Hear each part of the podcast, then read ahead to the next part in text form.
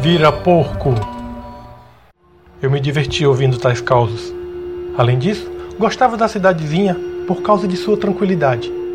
Costumava me hospedar na casa de uma tia, cuja vizinha gostava de conversar e contar histórias mirabolantes. Dentre as narrativas, havia o caso de Raimundo Vira Porco, um solitário que morava nos arredores da cidade, às vezes visto no meio das pessoas só de passagem, sempre mal vestido e mal-humorado.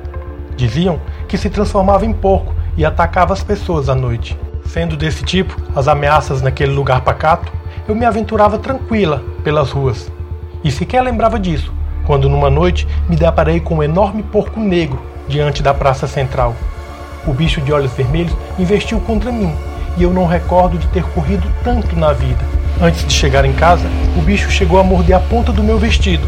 Semanas depois, na rodoviária, me deparei com Raimundo Vira Porco.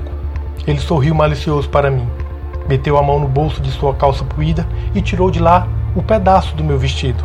Sem parar de sorrir, me disse para ter cuidado e não mais ignorar as histórias da cidade.